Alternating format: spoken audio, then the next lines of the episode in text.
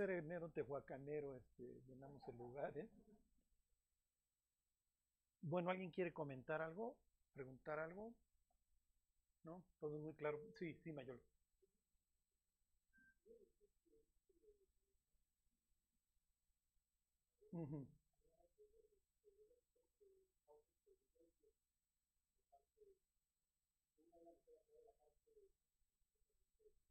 Sí.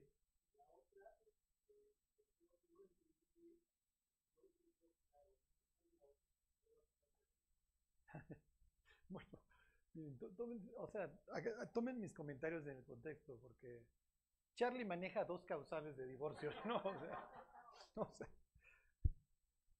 Lo que pasa es que, miren, en el caso del, adulterio dice que el, que se divorcia de su mujer adultera y, y la mujer que se divorcia de su marido adultera, dice, excepto en el caso de fornicación, y hasta cierto punto pudiéramos decir, sí, porque ya fornicó la otra persona, ¿sí me explico? O sea,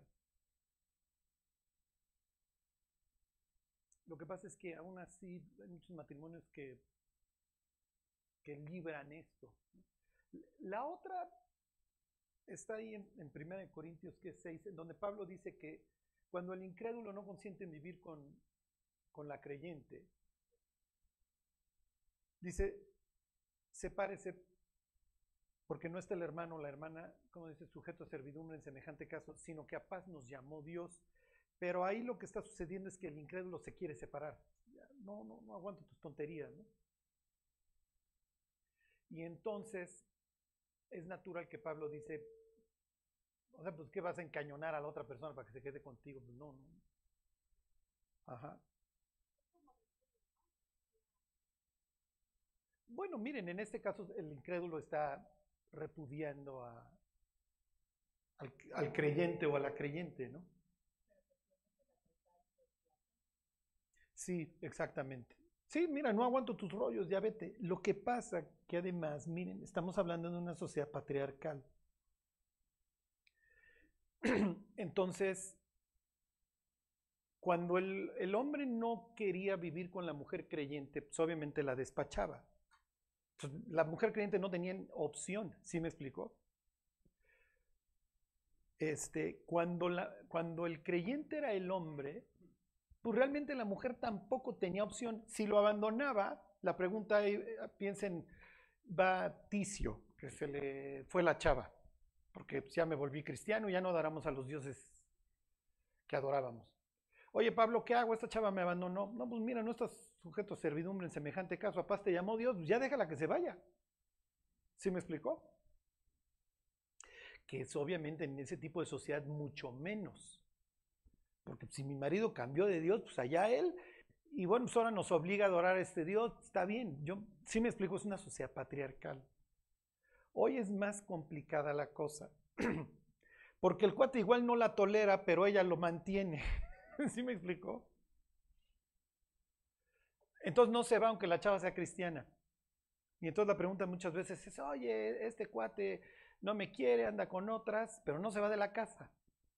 ¿Lo puedo largar o no? Esa es la pregunta. No les doy la respuesta en público. y es que miren, ahí uno tiene que analizar cada caso, qué es lo que menos daño genera. Cuando predicaba yo en el reclusorio, bueno, ya no solamente en el reclusorio, digo, esto ya es universal. La pregunta era, oye Charlie, mira, viene a la visita conyugar fulana. Estoy casado con Mengana hace 15 años, pero no me he divorciado. Con ella tuve dos hijos. Luego anduve con otra, tuve un hijo y ahorita ando con ella. ¿Qué hago? Menos el número que pensaste, ¿no? Entonces ahí la, respuesta que tienes que buscar es la que menos daño hace. ¿Cuánto tiempo llevas con esta? Pues dos años está embarazada. Bueno, casa. ¿Sí me explicó? En el estado en que te encontró Dios, así quédate. Pero bueno, hoy vivimos este desbarajuste que vivía Corintios, nada más que hoy es universal. Hoy es universal. Entonces, hoy sin los carriles en el eje vial es difícil, a veces es mucho más borroso. Sí. Ajá.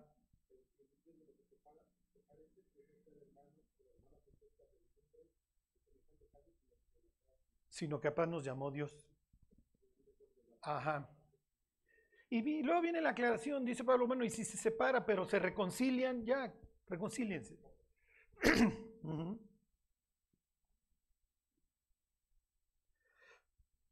Bueno, ¿alguien más quiere preguntar? ¿No? Para variar todo es muy claro en sus vidas. Bueno, sí, sí, yo.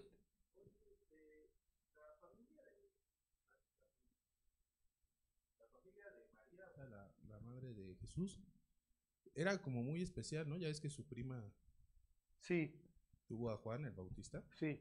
Ellos, ¿por qué, ellas, por qué eran tan especiales ante los ojos de Dios? O sea, me imagino que Dios no las escogió al dedazo. ¿no? Sí, exactamente. Lo que pasa es que, miren, o sea, es natural. ¿Se acuerdan de esta profecía de Isaías 7:14 que la doncella va a concebir y va a dar a luz un hijo y van a llamar su nombre Emanuel? Miren, los judíos se enojan y se enchilan porque la palabra doncella y virgen, una es Beulá y otra es Betulá, no me acuerdo. Y entonces si mal no recuerdo, la Septuaginta sacó en la traducción al griego, sí maneja la palabra virgen. Pero el texto masorético, el hebreo, no, sí maneja doncella. Entonces los judíos dicen, ay, es que le está hablando al rey Acaz, cuando esta es una profecía para el rey Acaz, que su mujer iba a dar a luz, o sea, la doncella se iba a casar, iba a dar a luz un hijo, y bla, bla, está bien. Pero el Nuevo Testamento toma este pasaje y se lo aplica a María. ella no dice virgen. Las doncellas conciben a diario, las mujeres conciben a diario. Entonces, ¿qué de espectacular tiene esa profecía para el rey acaso el que sea? Ninguna. Entonces, está hablando de virgen o está hablando de una doncella, la idea es la misma, ¿sí me explico? que el nacimiento es milagroso. Entonces, gracias, este va a ser mi segundo. ¿eh? Muchas gracias. Este,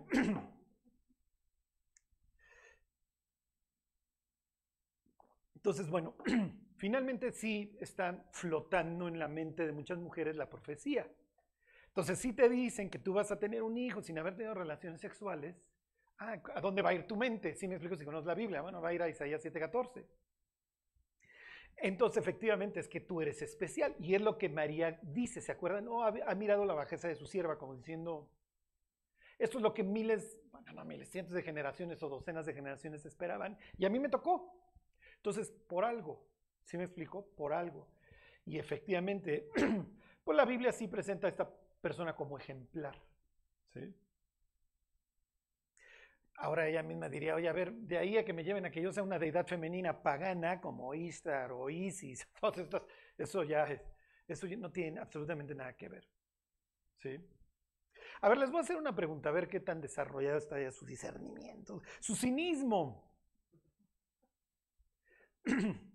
Todas las culturas tienen esta historia. Bueno, entonces para acabar con la pregunta de justo, sí, efectivamente es una mujer ejemplar y ella misma dice, a ver, ella misma va a aclarar, se llaman el Magnificat, le llaman a este pasaje de Lucas en donde, oh, Dios ha mirado la bajeza de su sierva y me van a decir bienaventurada a las siguientes generaciones, etcétera, etcétera, pero, a ver, sigo siendo un ser humano que Dios está usando y soy igual que Ruth, que Esther, que cualquier otra de estas mujeres que quisieron seguir a Dios. Ok. Todas las culturas tienen, y esto viene desde Babel, un dios masculino, una diosa femenina y un hijo. Y el hijo, en casi todas las historias, tiene, es incestuoso, se anda con su mamá también. Entonces los egipcios tendrían a, Osiris, a Isis y a Horus, es el hijo, y el malo es el tío Set. Si quieren, la versión moderna es el Rey León. ¿Ok? Sí, tal cual. Disney le fascina andar este, reciclando todas estas ideas paganas y que vuelvan a entrar al cráneo. Los cananitas tenían a él, la consorte era Astarte, este, el hijo era Baal. Los efesios tenían a, ¿cómo se llamaba? Diana, exactamente. Ok, hoy el mundo tiene a... ¿Eh? No, no, la Virgen María ya, eso ya es past news, ya. ya, ya diría, ya ni, ya ni los mexicanos me buscan, ni en sus crisis. No, ya no vienen ni a jurar en enero, muchachos. No, no, no, es una, es una diosa, es una mujer, está viva.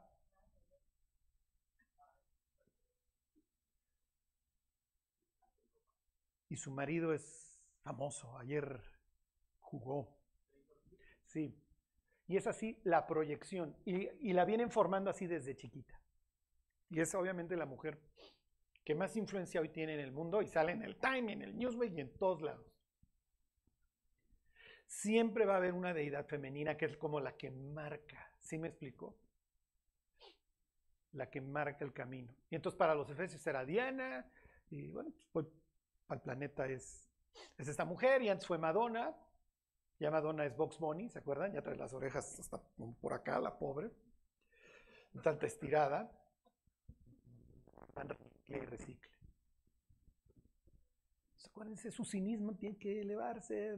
Todas las Swifties. Ajá. Mi hija es Swiftie. Entonces, ah, ya está escuchando a Diana. Sí, papá. Entonces, oye, Charlie, ¿no te cortas las venas? No, el chiste es que la gente sepa que cuando prende Netflix, que cuando vea a, doña Taylor, está involucrándose en todo un movimiento espiritual. ¿sí? En ese sentido, la humanidad no ha cambiado.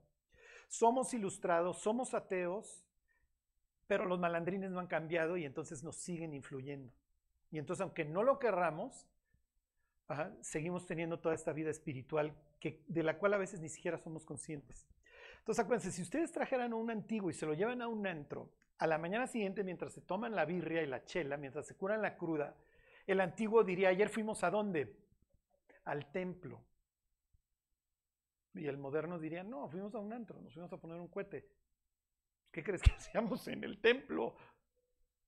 Estaban las, estaban las prostitutas, estaban los prostitutos, estaban con lo que te ponías high. Estaba el oráculo, que era una chava que se metía todo, te decía el futuro. Entonces, bueno, Y seguimos con esta idea de utopía, ¿sí? La humanidad sigue con esta idea de utopía, que, vamos a tener el cielo en la tierra. Bueno, ¿ya se deprimieron o ya me extrañaban? ¿Sí? Ya, para cuando escuchen a Taylor Swift digan... Mm, mm". Sí.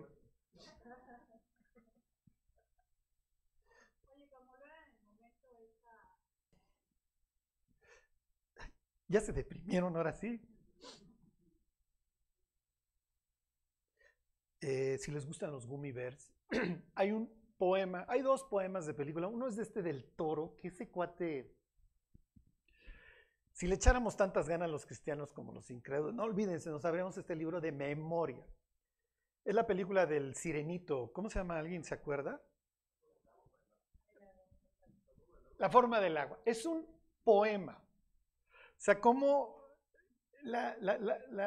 el odio al cristianismo, a la familia, el cuate insatisfecho porque aunque tiene una esposa guapa y sus hijos los odia y quiere el Cadillac y soy un desgraciado y soy racista y entonces hay una chava latina y hay una chava negra y entonces las odio y a la chava delgadita que, que, parece que acaba de salir de Auschwitz la quiero ultrajar este, y soy el blanco opresor. O sea, si tú no sabes qué te están vendiendo, la homofobia. O sea, el cuate es un genio. Y acuérdense, la mejor forma de transmitir un principio es a través de una historia. Yo te puedo decir que odies a alguien y igual tú me dices, oye, no me interesa odiar a nadie. Sí, pero si te presento una historia así, igual y si odias. ¿Ya ves cómo es malo? Esa es una. Y la otra, bueno, doña Julia Roberts, me encantan los estudios, Charlie, porque nos dejas ver el cine. Este, dejando el mundo atrás. Leaving the world behind. No, no, no, no, no, no, no. Aparece el 666, bueno, cada escena. La, vuelven a lo mismo el tema del racismo, este, los preppers, todos estos que están preparando para el fin del mundo, la violencia, el gobierno mundial, si existe, no existe. Es, es tétrico ya lo que nos están presentando. Y cuando, a veces es mejor no saber, ¿eh? Pero véanla, es prácticamente así, porque acuérdense que además los malandrines les gusta avisar lo que van a enseñar. Aunque ustedes no lo crean, es uno de sus mandamientos. Ellos te tienen que decir qué van a hacer. Entonces te tengo que proyectar en los Simpsons, te tengo que proyectar en el cine, en los X-Files, lo que voy a hacer. Y tú nunca te quejaste, entonces me diste tu consentimiento. Este. Los que no la han visto, es, algo tétrico. ¿Por qué, ¿Por qué, les digo que lo vean? Porque es, como darles dos cachetadas y decirles, te despierta, te están viendo la cara. Y hay un diablo, hay un satán que te odia y que si te lleva va a estar feliz. no te quiere, no te quiere. No quiere ni a Marilyn Manson. Acuérdense, los ángeles nos ven como parásitos evangelicales. No les interesamos, no, no. No, no, no estamos en sus planes. Ellos pueden hacer lo que se les pegue la gana, teletransportarse, cambiar de forma, cambiar de voz. No tienen todas las limitaciones que tenemos nosotros. Van a acabar en el infierno, digo, no, no para nada agradable, pero hoy es voltear a ver un insecto, ¿eh? Así nos ven, así nos tratan. Y así, como dice el Salmo 49, como rebaños que son conducidos al infierno, la muerte los pastoreará.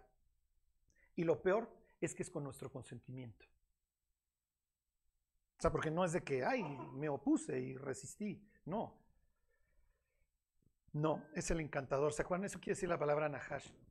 Así la traduce a veces la Biblia. No os volváis a los Nahash y ahí es a los encantadores. Bueno, pues después de toda esta depresión, váyanse este, a, veamos una historia más bonita, váyanse este, a Génesis 45. Bueno, pues va, a volver a entrar a la escena don Jacob.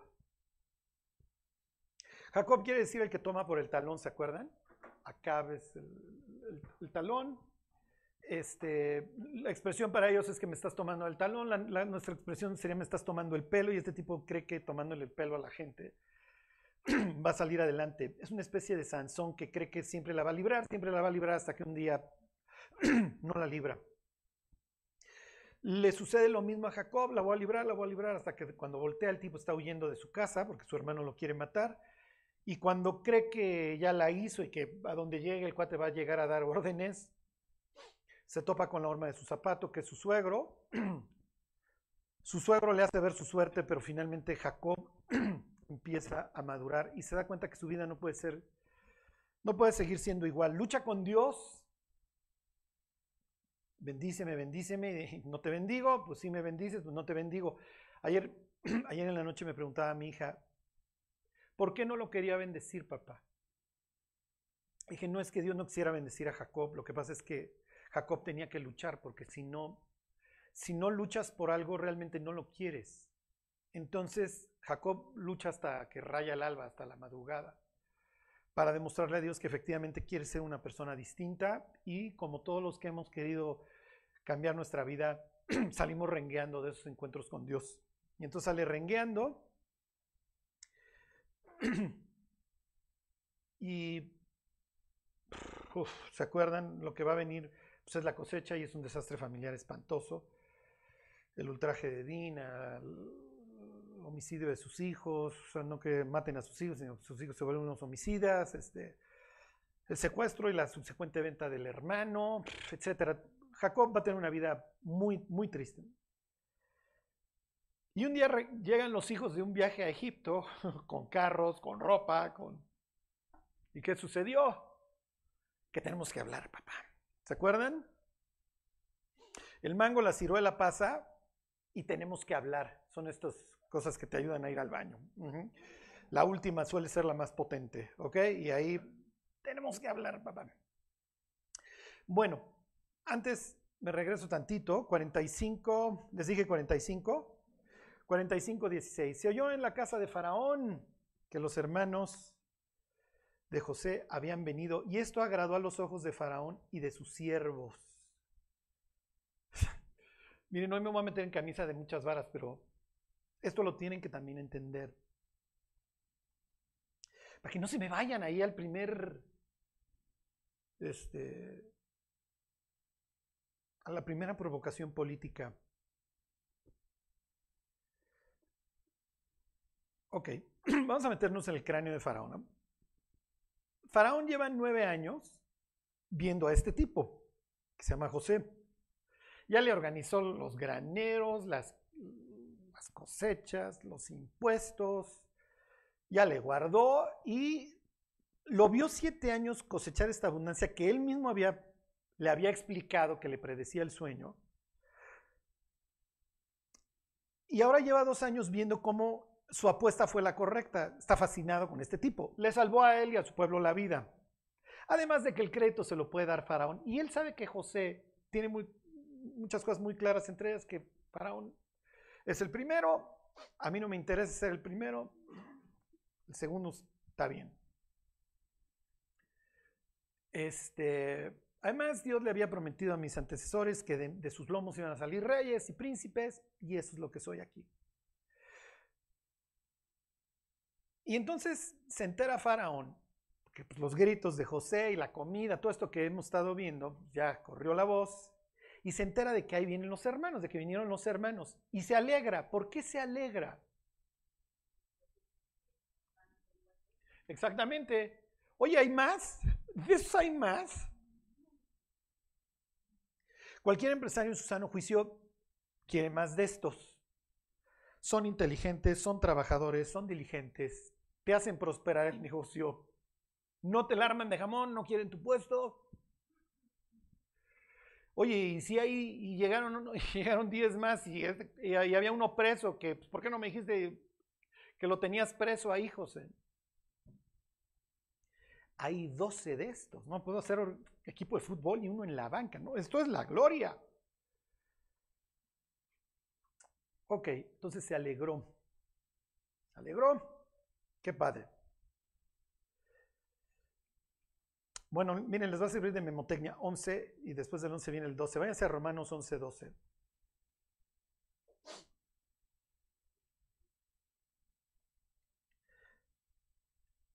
¿Qué representa Egipto? El mundo, exacto, estos focos, los foquitos. Qué increíble es el mundo, ¿ah?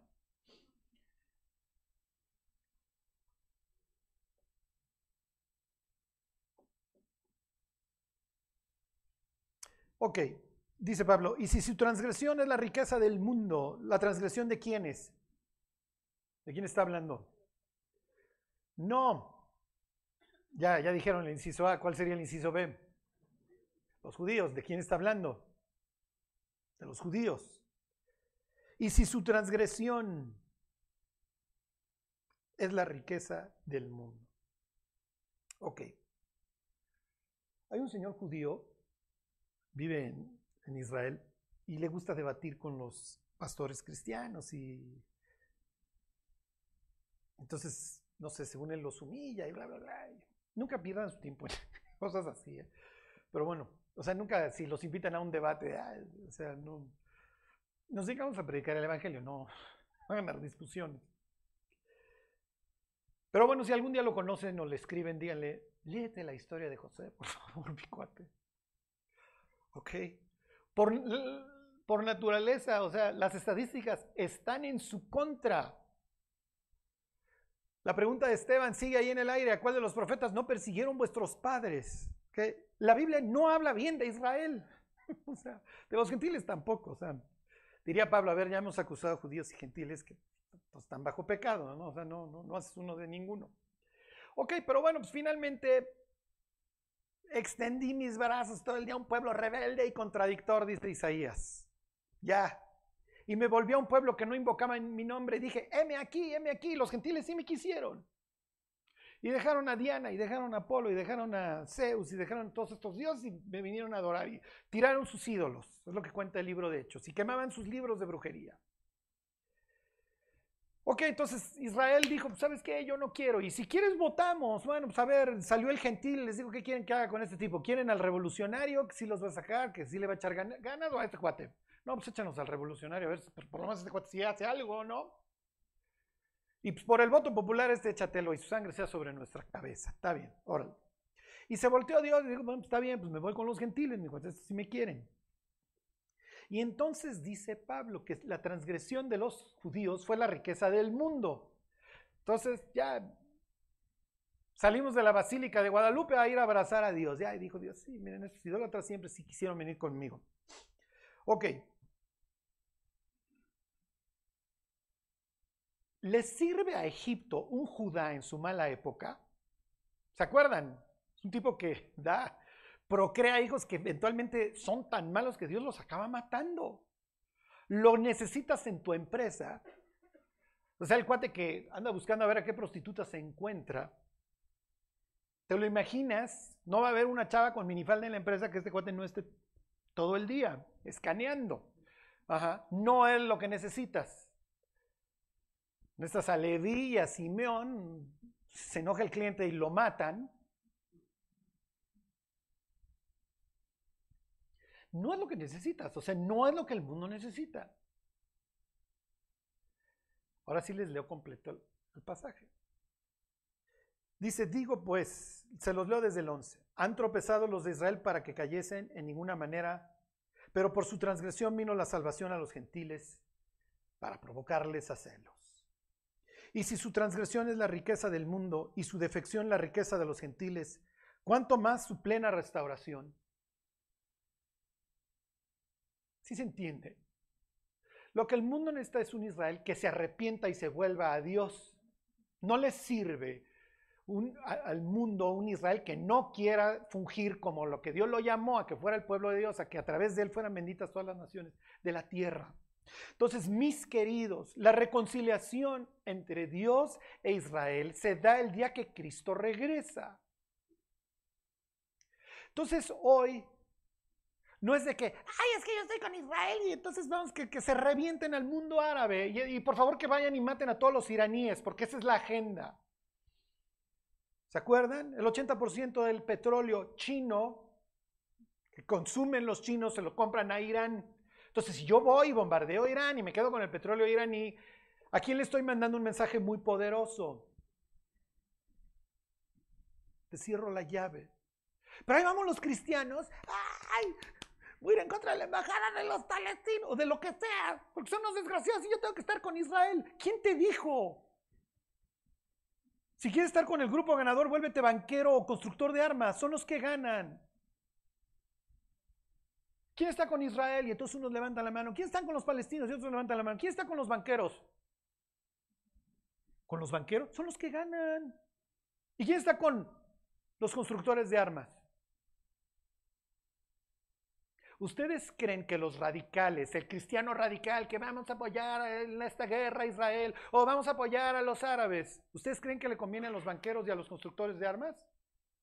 Claro que les convienen, son los que me incendian el, el lugar.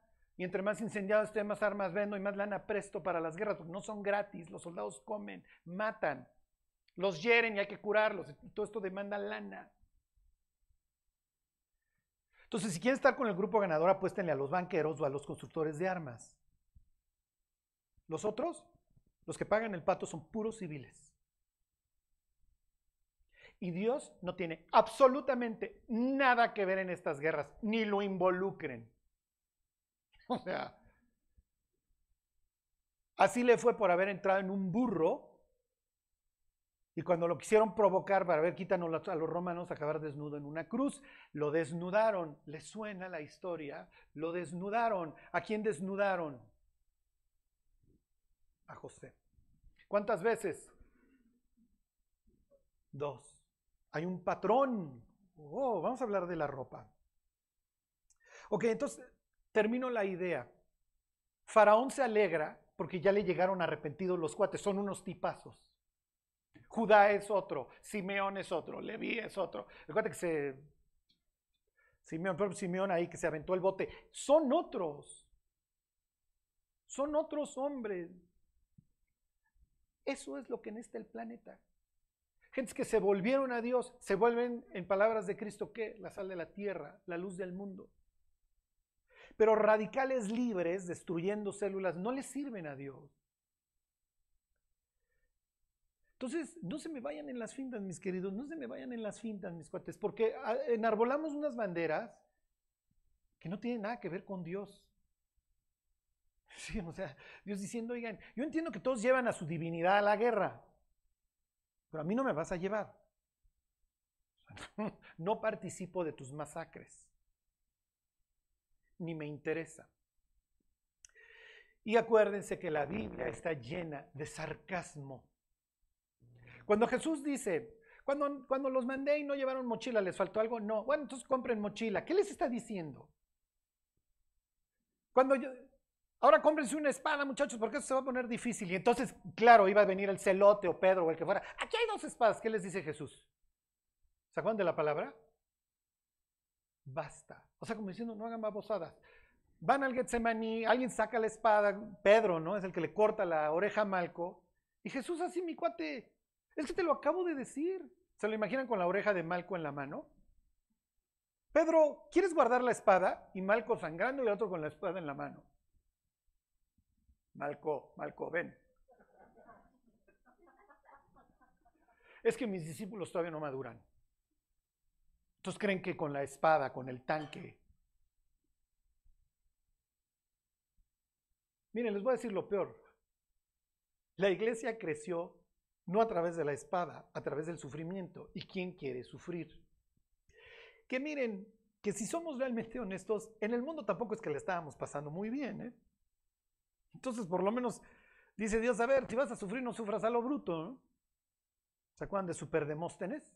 Sufro, sufro, sufro. Bueno, pues ahora por favor sufre con propósito. Entonces sí, efectivamente, la transgresión de Israel fue la riqueza de los gentiles. ¿Cuánto más? Su plena restauración. Lo vamos a ver.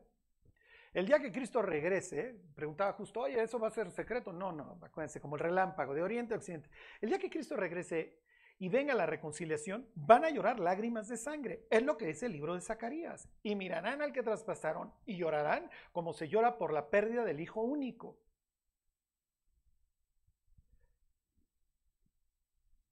¿Se imaginan tanto tiempo predicando en tu contra, enseñándole a la gente que te odiara, que eras un mentiroso? Pues sí, mis cuates, lo mismo hiciste con David, lo mismo hiciste con José, lo mismo hiciste con Jeremías, lo mismo hacías con todos los que yo te mandaba, mi cuate. Y como la gallina quiere juntar a los polluelos, nunca te dejaste. Bueno, entonces ahora sí regresense. Entonces es natural que Faraón esté contento y hay más de estos tipos. Sí, sí hay más. Y José le pudo haber dicho, mira, han venido hace unos años y te desfalcan, no te dejan un granero limpio, pero ya se van a comportar. Los golpes de la vida. Bueno, esto no se los dije que vimos el 45 la última vez. Ok, regresense al 45. es que me faltaron muchas cosas decirles. Siempre me faltan. Ok, vamos a hablar de la ropa y ahorita hablamos de, todas estas profecías, cómo Dios usa a Faraón como, un, como una especie de Dios. Fíjense, esto es, esto es, esto es increíble. Les leo 45, 21.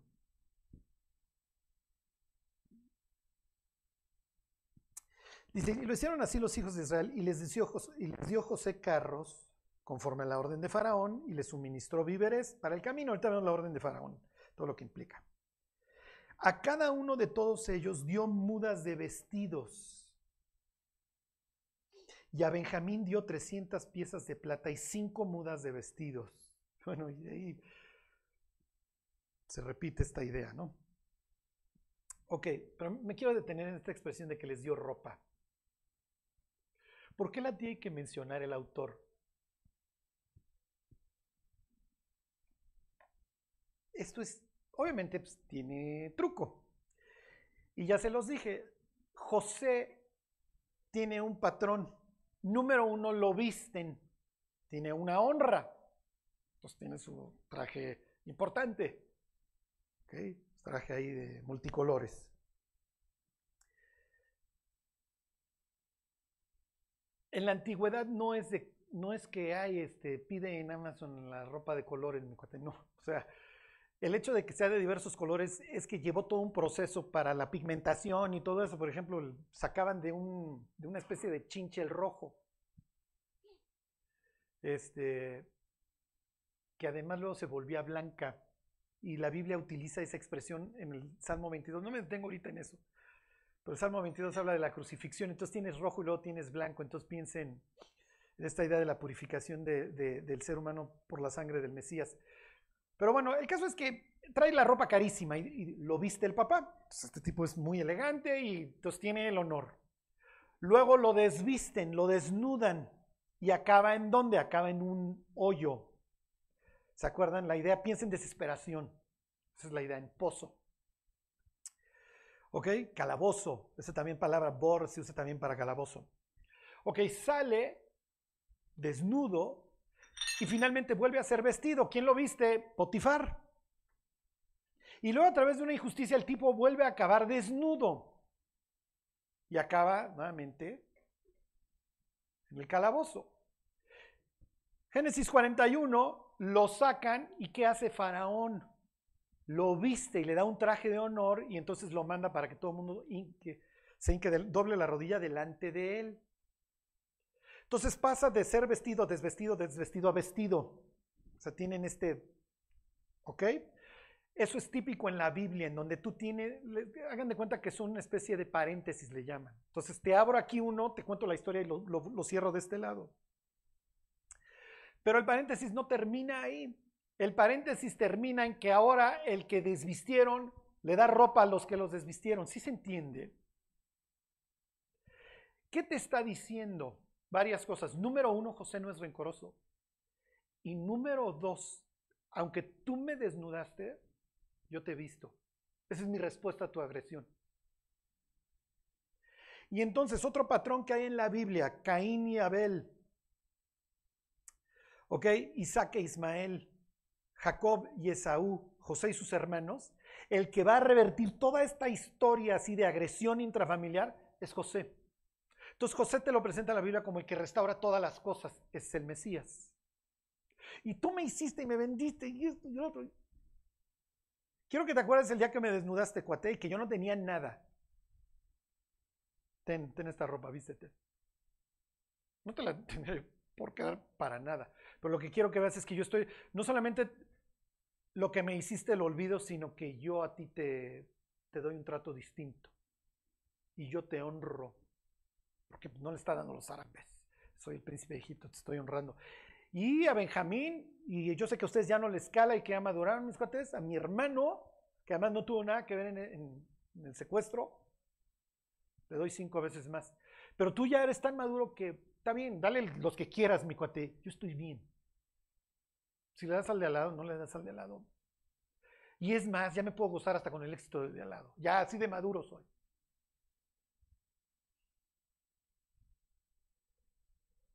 Ajá. Ahora, toda esta historia todavía, todavía le falta. Pero lo que quería que vieran es este patrón. ¿Qué es lo primero que Dios hace cuando el hombre cae? Lo viste. ¿Se acuerdan que el tontito de, Adán sale con sus hojas de higuera? Si han visto una higuera, es de risa, el cuate parece hawaiano. Ajá. a ver, no seas tonto. Y entonces mata a un animal, por primera vez ven la muerte, lo desolla y los tapa. Y entonces es, es natural que tú a lo largo de la historia sigas con este patrón de la ropa. Y entonces en los evangelios tú llegas al momento en que desnudan al Mesías. Acuérdense que los romanos no te dejaban taparrabos. ¿okay? Eso ya es el renacimiento, lo que ustedes quieran. Los desnudaban. La idea es que sea infamante y que tu familia quede impresionada para el resto de la vida, que quedes traumado. La sociedad romana es una sociedad esclavista. Entonces, no se le aplica al ciudadano romano la crucifixión, se le aplica al extranjero. Entonces, la idea es que los extranjeros no tengan estas ideas de rebelión ni los esclavos. Entonces, voy a impresionarte a ti y a tu familia, a ti te voy a exhibir y ahí te vas a estar revolcando dos, tres días. Había quienes vivían tres días. Entonces, desnudos, la idea es en un camino. A Jesús lo crucifican en un monte. La idea es que la gente te vea, mi cuate. Entonces lo desnudan. Ya. Lo tapan. Lo van a vestir príncipes, Nicodemo y José de Arimatea. Resucita. Y luego Pablo va a decir en la carta a los Gálatas que los que son de Cristo, de Cristo están que revestidos. Entonces tiene nuevamente este patrón, te desnudo, Dios te da honor y te vuelve a vestir, y ahora tú te pones a regalar vestidos. Yo te tapo, yo, y a través de taparte te honro. Y el patrón sigue y sigue. A ver, váyanse Apocalipsis 3. Ok, la Odisea era famosa por varias cosas, entre ellas su producción de lana. Ok, sus aguas salutíferas. Unas venían ahí por de colosas. Tenía aguas minerales y aguas termales y donde confluían generaban un vomitivo. Pero era el Houston de su época. Ok, y además tenían colirio hasta la fecha. Netira, el netira es una antibiótico para los ojos que tiene colirio, si mal no recuerdo.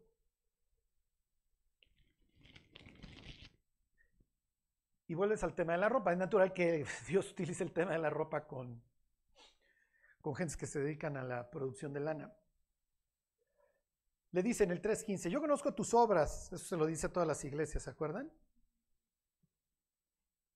No tus creencias. Claro, lo que querés determina lo que haces, pero bueno que ni eres frío ni caliente. Los laudicenses entienden perfectamente sus aguas minerales y sus aguas termales que son salutíferas. Y la parte tibia es un vomitivo, literalmente. Nadie bebía de esa agua pesada.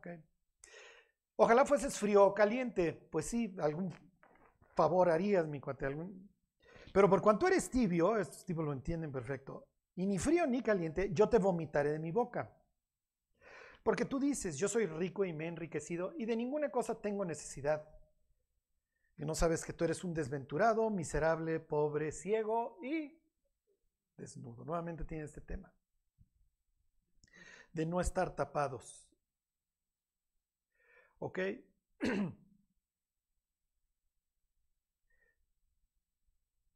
A la iglesia de Filadelfia le promete Dios que los que venzan van a ser como columnas porque hubo un terremoto y arrasó con el lugar. Eran, estaban cerca, ¿eh? todas estas iglesias estaban cerca. y estaban fregaditos los de Filadelfia y no tenían lana para la reconstrucción. En el caso de la Odisea, el emperador, no me considera Domiciano quien les ofreció ayuda y, estos la rechazaron porque tenían mucha lana. Entonces esta idea de tú dices que eres rico y que no tienes necesidad de ayuda, obviamente le está hablando a una iglesia que es suficiente, yo no estoy Dios, yo no estoy de nada. Pero obviamente Dios le está recordando su historia, le está diciendo, mira, yo sé que tú eres farol y que, ay, hasta la ayuda imperial rechazas. Pero delante de mis ojos eres desventurado, llevas miserable, pobre. Oye, pues somos ricachones, no, no, delante de mis ojos estás muy pobre, ciego, y necesitas taparte, mi cuate. Ok, versículo 18. Por tanto, yo te aconsejo que de mí compres oro refinado en fuego para que seas rico. ¿Cuál es el oro refinado en fuego en la Biblia? La fe. Exacto, la confianza.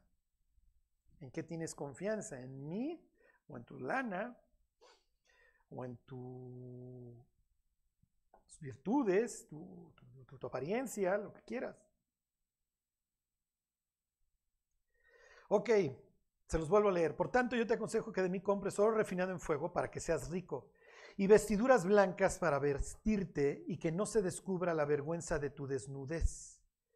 Y unge tus ojos con colirio para que veas. Yo reprendo y castigo a todos los que amo, sé pues celoso y arrepiéntete. Y luego la invitación a que tú comas conmigo, ven, yo te invito, estoy delante de la puerta y toco, si alguno oye mi voz y abre la puerta, voy a entrar y cenaré con él y él conmigo. Ok, váyanse a Génesis 3 y ahí terminamos.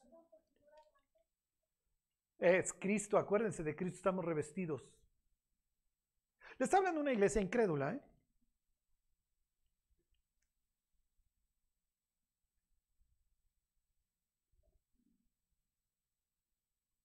Entonces, entonces estas...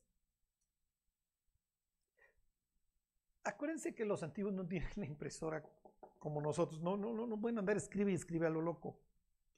Mucho menos si tengo un libro no lo, no lo puedo estar replicando porque lo tengo que copiar. Gutenberg todavía no aparece. No, el Espíritu Santo. Para que veas.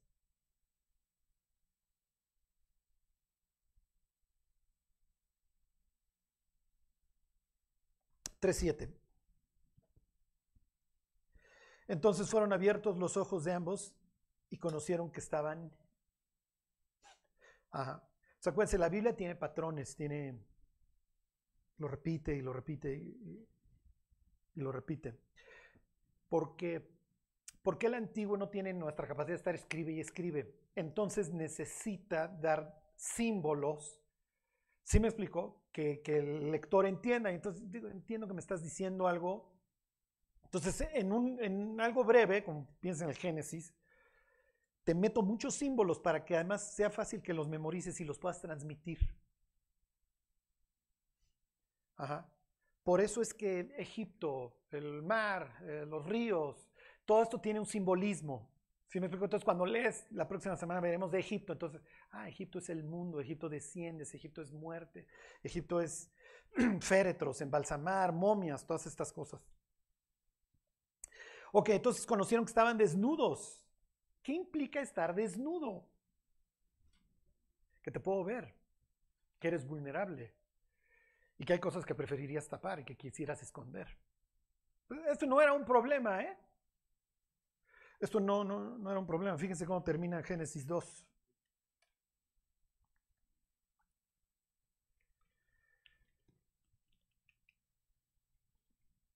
Este. Dice, y estaban ambos desnudos, Adán y su mujer, y no se avergonzaban. ¿Por qué? Porque no tengo nada que esconder. Nunca he hecho nada malo. ¿Les gustaría que alguien se pudiera meter a su cráneo y ver todos sus pensamientos? Hijo, diría, no, ni a Quentin Tarantino se le ocurren estas historias, mi cuenta. Y miren que el tipo es violento, ¿eh?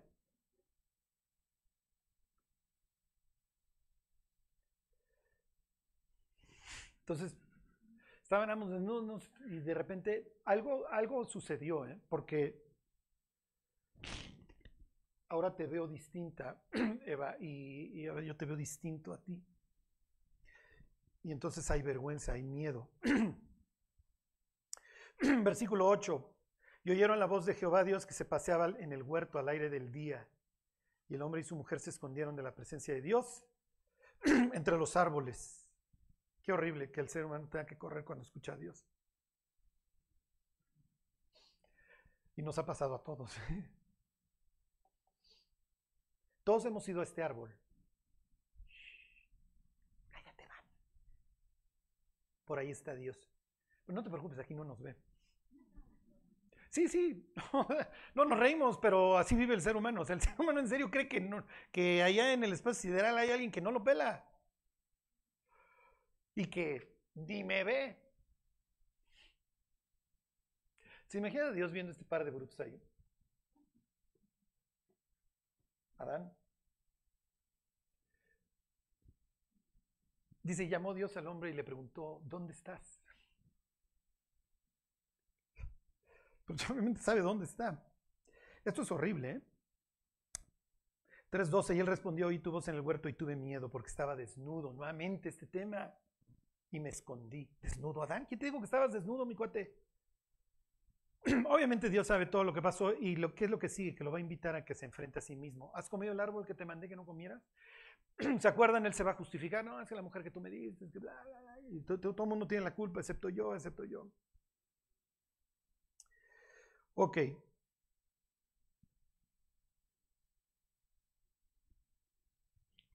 Bueno. Me brinco al 21 y ahí terminamos. 3.21. y Jehová Dios hizo al hombre y a su mujer túnicas de pieles y los vistió. Imagínense que, miren, para, para efectos del Génesis Jesús se llama el ángel de Jehová. Jehová 2. que tiene todos sus atributos, etcétera. Y la Biblia a veces le llama Jehová, a veces le llama el ángel de Jehová, etcétera, pero es Dios. Ok, Dios mata ahí al animal, lo desolla y los viste. ¿Qué está pensando Cristo? ¿Le conviene lo que está viendo? No, no le conviene porque entiende que ese animal lo está representando. Y que el día de mañana él se va a tener que presentar desnudo, se va a tener que despojar, como se despojó este animal, para vestir al ser humano, para taparlo. Y como dice Génesis, este Apocalipsis 3, y no se descubra la vergüenza de su desnudez. Miren, entre otras cosas, lo más increíble del cielo va a ser que vamos a tener una conciencia perfecta, no va a haber nada que esconder. Así soy, no tengo FOMO, no tengo fear of missing out. O sea, no, no, le pongo filtros a mis fotos y traigo grano, lo saco hasta con el punto blanco. Me vale. Eso es lo que soy. Y si le late, le late. Qué bueno. Eso me genera libertad. Claro, miren, seremos perfectos, etc. Pero hoy, si podemos vivir con confianza de lo, de lo que viene y posterior a la muerte, es porque Cristo nos cubrió. Y eso nos permite ahora sí presentarnos a un Dios inaccesible. Y eventualmente, como dice Apocalipsis, verlo cara a cara, sin que nos consuma. ¿Por qué? Porque Él mismo nos cubrió. Quieren verlo, nos puso el equipo necesario para podernos conducir nuevamente en las calles del cielo. Entonces, miren, quédense con esta idea de, de este hombre. Este hombre es increíble. ¿sí? La próxima semana terminamos con este tema de la ropa porque me faltó algo. Pero este hombre es increíble. Aunque tú me desnudaste, yo no te guardo nada. Ahí está. Imagínense cuando estos cuates recibieron la ropa. O sea, ¿entiendes lo que, el mensaje que me estás mandando, José? Es natural que se pusieran a llorar. Y que cuando se fueran, José les cuando estos llevaban ahí su ropa, eh, más elegante que la que traía su hermano cuando lo despojaron, era natural que yo les dije, yo te dije, ¿y para qué lo hicimos? No, ya, no riñan por el camino, disfruten su nueva vida, mis cuates, sean felices. Bueno, pues como lo veremos, los israelitas comerán del bien de Egipto. Faraón los va a invitar, la van a pasar bien y la comodidad no les va a caer bien. Entonces, miren, si se los está llevando el tren, digo, no los felicito, pero la comodidad tampoco creen que es buena. La crisis, ir hacia arriba nos ayuda. Todas las microagresiones nos ayudan. Y termino con esto para que no se me depriman este año. se le ocurrió a unos botánicos, biólogos, no, no, me acuerdo, hacer un invernadero para ver cómo respondían los árboles. No me acuerdo en qué tipo de condiciones. Son árboles muy resistentes al viento. ¿Y qué creen que le pasó a sus árboles? Todos se murieron. no les sobrevivieron sus, arbolitos. Porque necesitan la fuerza del viento. Necesitan la resistencia. necesitan la crisis. Así es la vida. ¿Quieres adelgazar? Vas a sufrir. Lo lamento, la vida se vuelve miserable. ¿Quieres crecer tus músculos? Los vas a tener que agredir. ¿Quieres sacar buenas calificaciones? Te vas a tener que desvelar. Pero todas esas, todas esas pequeñas pruebas te van haciendo cada vez más fuerte, más resiliente, que aguantas más. Y hoy el diablo es, sé cómodo, vive cómodo, vive cómodo. Que alguien más lo haga. No funciona. Entonces, cuando vengan las crisis, digan, la otra opción era vivir en el invernadero y morirme. Y hay cuates que le aventaron el huracán completo y lo aguantaron, como José. ¿Está amargado José hoy en el cielo? dice cuates, soy José. Mi historia está en la Biblia. Bueno, pues nuestra historia se está escribiendo ahora y también la está registrando Dios. ¿eh? Y también está influyendo a otras personas para bien. Pues vamos a orar y nos vamos. Dios te damos gracias por este año que comienza. Te pedimos, Dios nos bendigas, nos des gracia en medio de las pruebas y de la adversidad, Señor. Abre nuestros ojos, Dios, para que veamos la, la vida como la ves tú, Señor. Ayúdanos, Dios, danos la disciplina para pasar todos los días tiempo con la Biblia. Guárdanos, Dios, te lo pedimos en el nombre de Jesús. Amén.